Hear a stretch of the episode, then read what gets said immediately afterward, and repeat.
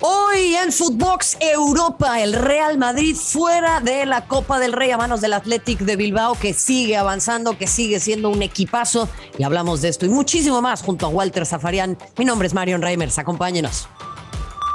Esto es Footbox Europa, un podcast con Marion Reimers y Rafael Márquez Lugo, exclusivo de Footbox.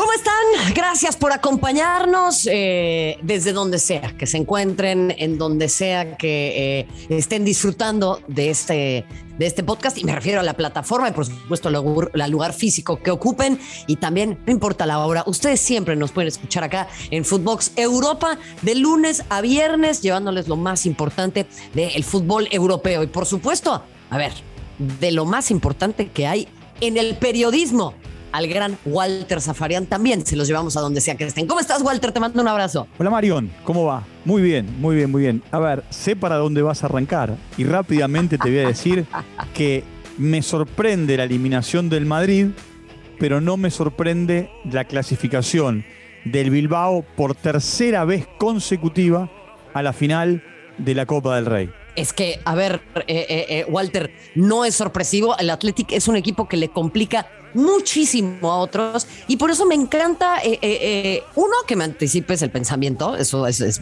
maravilloso y es una de tus enormes cualidades, pero lo segundo, Walter, es también que destaques esto porque me parece que mucha tinta se va a utilizar, mucha saliva se va a gastar una vez más para hablar del Real Madrid y no tal vez de la valía de lo que hace una y otra vez este equipo, como bien mencionas, vuelve a clasificarse y además ya dejó en el camino al Barcelona, que hoy por hoy, bueno, pues está de, capa caída, pero no le quita mérito a, lo hecho por el Athletic, ¿no? A ver, el Bilbao a esta altura, el año pasado, estaba deshojado.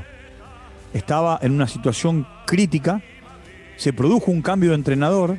Asumió Marcelino, Marcelino Toral, que había llevado al Villarreal y al Valencia en un momento determinado, al Valencia a ganar la Copa, la Copa del Rey. es más, es más, Marcelino va a dirigir su cuarta final consecutiva. Claro porque la ganó con el, la ganó con el Valencia, después la perdió y la perdió con el Bilbao. Una situación rara, ¿no? Porque a partir de la pandemia, la final entre Real Sociedad y Bilbao se pospuso y se jugó 20 días antes de la final Barcelona-Bilbao. ¿Sí? Es decir, que Marcelino jugó, dirigió dos finales en menos de un mes. Bueno, es la cuarta final consecutiva para Marcelino, ganó una, perdió dos, va por su cuarta eh, en realidad no llegó a la final, en realidad va camino hacia una final. Ahora, ¿sabes qué, noto yo? Que ya nadie le tiene miedo al Madrid y al Barcelona en estos mano a mano. No, no. Nadie le tiene miedo. Y mirá, hoy el Real Madrid, si bien no jugó Benzema, jugó con un falso 9, como, como Asensio, con, con Vini de un lado y con Rodrigo del otro, jugó con el, medio, el mediocampo que, a ver, ilusionó a muchos madridistas, ¿no? Con Casemiro, Casemiro de 5, bien paradito en el medio, Modric a la derecha y, Tony Cross a la izquierda. El mediocampo ideal del Madrid era ese. Y es un mediocampo que tiene que empezar a encontrar un cambio generacional, Walter, porque para mí son futbolistas extraordinarios. De ninguna manera les quiero restar mérito, pero lógicamente eh, eh, eh, le empieza a pasar factura no únicamente el tema de la edad, la calendarización de los partidos, el tema de la COVID. O sea, es toda una situación en donde el Real Madrid tiene que empezar a apretar el paso. Ahora, yo quisiera destacar, Walter, y lo hablábamos con Fede, nuestro productor fuera del aire, la importancia de la Copa del Rey y, por qué no decirlo también, de la Copa de la Reina. O sea, es un torneo que se ha vuelto salvavidas para muchos entrenadores, que se ha vuelto eh, la luz para algunos equipos que tienen pocas aspiraciones, veas el Barça que ahora queda fuera, pero también un lugar en el que se compite de otra manera y le vuelve a dar un poco ese esa sal y esa pimienta al deporte, porque el deporte lo vemos, Walter, porque queremos que nos sorprenda, no queremos saber siempre cuál va a ser el resultado y que ganen siempre los mismos. Sí, está, está buena la Copa del Rey porque no está monopolizada como la Copa de Alemania, como, ocurre, como ocurre en Italia con la Copa Italia, que Juventus los pone en fila o los puso en fila todos. Acá está más abierta, ¿no? Porque en definitiva si bien, a ver, si vos tomás las últimas siete finales, bueno, de las últimas siete finales Barcelona ganó, ganó cuatro, ¿ah? pero tenés que buscar el historial. Y en el historial vos te encontrás ¿eh? con que de los, salvo el Rayo Vallecano, que no, no la ganó, el Betis la ganó una vez, el Bilbao, la, más, de hecho el Bilbao es el segundo equipo más ganador. 23 Copas del Rey tiene, es cierto. Sí. No la gana desde el, no la gana desde el 84 y es por ello que esto adquiere pues una dimensión distinta. Yo quiero llevarte rápidamente, eh, porque hay mucho que te quiero preguntar y mucho que, tenemos que debatir. Sí, lo, Que quiero, lo que quiero marcar es lo siguiente, Mario, lo que quiero marcar es lo siguiente, porque nos quedamos con el Bilbao, nos quedamos con, con el Betis, ayer la Real la, perdón, ayer eh, Valencia y Rayo Vallecano. Mirá que esta va a ser la octava final a la que falta el Real Madrid. ¿eh? Es, no es una cuestión menor y por eso justo a donde te quiero llevar es a escuchar a las declaraciones post partido para poder eh, darle la dimensión justamente que nos mencionas, Walter, con este recorrido histórico importantísimo eh, eh, respecto de lo acontecido el día de hoy. Escuchamos. Creo que he hecho el cambio de Cross por Camavinga por cansancio, he hecho el cambio de Vinicius para Isco por cansancio, me quedaban cambios. Estaba pensando de hacer cambio por la prórroga, eh, desafortunadamente ha marcado al último minuto y no tenía el tiempo para meter otros jugadores. No, yo creo que, eh, claro, estamos dolidos porque en todas las competiciones que tenemos tenemos que queremos ganarla, hemos ganado la Supercopa, esta ha salido, tenemos otras dos competiciones donde estamos bien posicionados eh, yo no creo que va a tener consecuencias esta derrota. Yo creo que la única consecuencia que, podemos tener es que esta derrota nos hace más fuerte. Se sabía que era un partido muy complicado jugar aquí, hemos tenido bajas. Eh, por lo de Vinicius, yo creo que ha dado lo que ha podido. Eh, es verdad que lo han apretado mucho, pero esto es lo que pasa, no es nada nuevo. Mm, yo no, tengo nada que decir, porque, porque habla de Bale, Hazard de Vini, e, e, e Jovic. ¿Por qué no habla de Ceballos? ¿Por qué no habla de Carvajal? Eh, todos los que no han jugado tienen que ser castigados, no solo estos tres. No hay nada eh, he tomado decisiones que no han involucrado a estos jugadores, pero para ser honesto, tú tienes que hablar de Ceballos que no ha jugado ni un minuto y los otros que estaban en el banquillo que no han jugado. Vallejo son en el, al mismo nivel. Bueno, pues ahí los protagonistas eh, después del encuentro. Y justo, Walter, quiero anclar con esto porque me, resulta muy importante tu, opinión, eh, teniendo en cuenta el contexto que recién nos contabas. Porque la Copa del Rey en algún momento se pudo haber convertido, y eso pasa con muchos torneos coperos, hablabas del de Alemania, por ejemplo, en esos torneos, como, o como le pasó al Paris Saint-Germain, ¿no?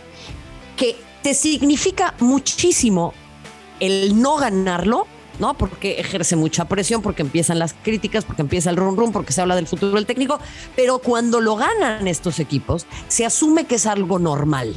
¿no? Hasta a veces se critica que se festeje un, trofeo de copa. Entonces, el tema de que existe esta competencia, yo creo que lo que genera es exactamente darle mucha más valía al torneo y que no sea una cosa como, bueno, el Real Madrid no lo ganó, una porquería de equipo, pero cuando lo ganan, ah, bueno, el Real Madrid siempre tiene que ganar la copa, ¿no? Bueno, pero mira, esto que marcás también es un buen dato. El lunes eh, barrieron con el Paris Saint-Germain en la Copa de Francia. Barrió, barrió el Niza, que es hoy escolta en, en Le Championnat, y aparte que tiene un gran entrenador, viene de ser campeón con el Lille, eh, y, por supuesto ha armado un muy buen equipo. Pero más allá de eso, eh, la noticia es la eliminación de, el, del Paris Saint-Germain. Y acá me parece que de lo periodístico, la noticia es la eliminación del Madrid. Por supuesto, hay una gran clasificación que en el País Vasco se vive, se festeja y, se disfruta de, eh, del Athletic Club de Bilbao. Pero la noticia periodística es perdió el Madrid, eliminaron al Madrid. Claro, y eso es lo injusto. Es exactamente de lo que, de lo que, de lo que, de lo que estamos hablando y es lo que a mí me parece eh, eh, muy importante. A ver, ¿qué va a pasar acá entonces con, con el Real Madrid de cara a estos enfrentamientos importantes que, que se le vienen? Y obviamente, pues, eh, ¿qué podemos esperar también del Atlético y del Betis? A ver, para el Real Madrid lo que se viene es nada más y nada menos que el partido de ida contra el Paris Saint Germain. Imagínate. Nada más y nada menos. Los dos vienen de ser tachados en la Copa de su país. Eh, ahora, los dos están primeros en el campeonato local, holgados. Paris Saint Germain más holgado que, que Real Madrid, pero Real Madrid marca el camino en la Liga Española.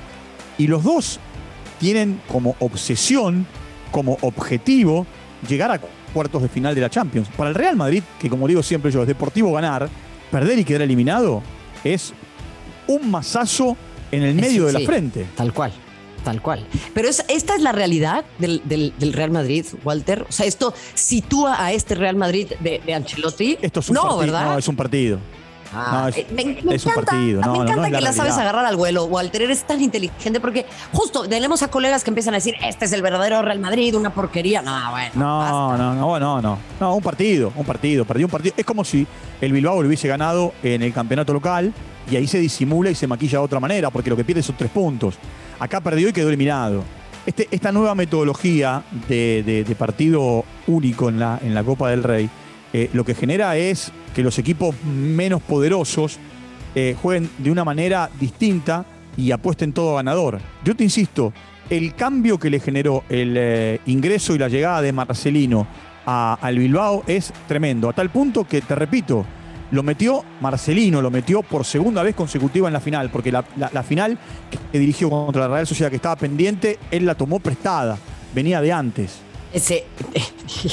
es que es increíble, Walter. Esto, esto que nos mencionas también me parece que es clave. Y ahí te preguntaría yo, y también eh, hago extensiva este cuestionamiento muy interesante que nos hace eh, Fede, nuestro productor, de las, eh, de las modificaciones que existieron en el formato de esta competencia ¿Cuántas de ellas o cuánto de esto le podemos, eh, eh, eh, o a cuánto de esto le podemos atribuir que ya empieza a ser otra vez tan, tan atractiva la Copa del Rey? ¿Sabes lo que pasa, Marion? Que a partir de ida y vuelta, vos le das la chance al equipo grande, al equipo poderoso, de recuperarse. A un solo partido no. es más, al Madrid lo durmieron en el minuto 89. Uf. A un, perdón, a un tacticista como Ancelotti lo durmieron en el minuto 89. Sí, sí. Sí, sí al rey del, a ver, al rey del, al rey del catenacho.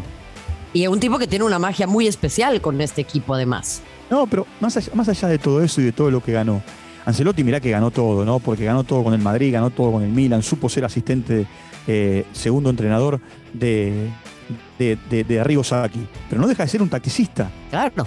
Y, ahí es en donde esto adquiere eh, otra dimensión. Compartan con nosotros su punto de vista, díganos qué piensan ustedes. Y antes de cerrar, eh, Walter, con algunas noticias del día que quiero recapitular eh, contigo rápidamente. Bueno, hablando del Real Madrid, él dice que era su sueño jugar en ese equipo de niño. Ahora termina con el Fútbol Club Barcelona. Pierre-Emerick Aubameyang sigue siendo polémico.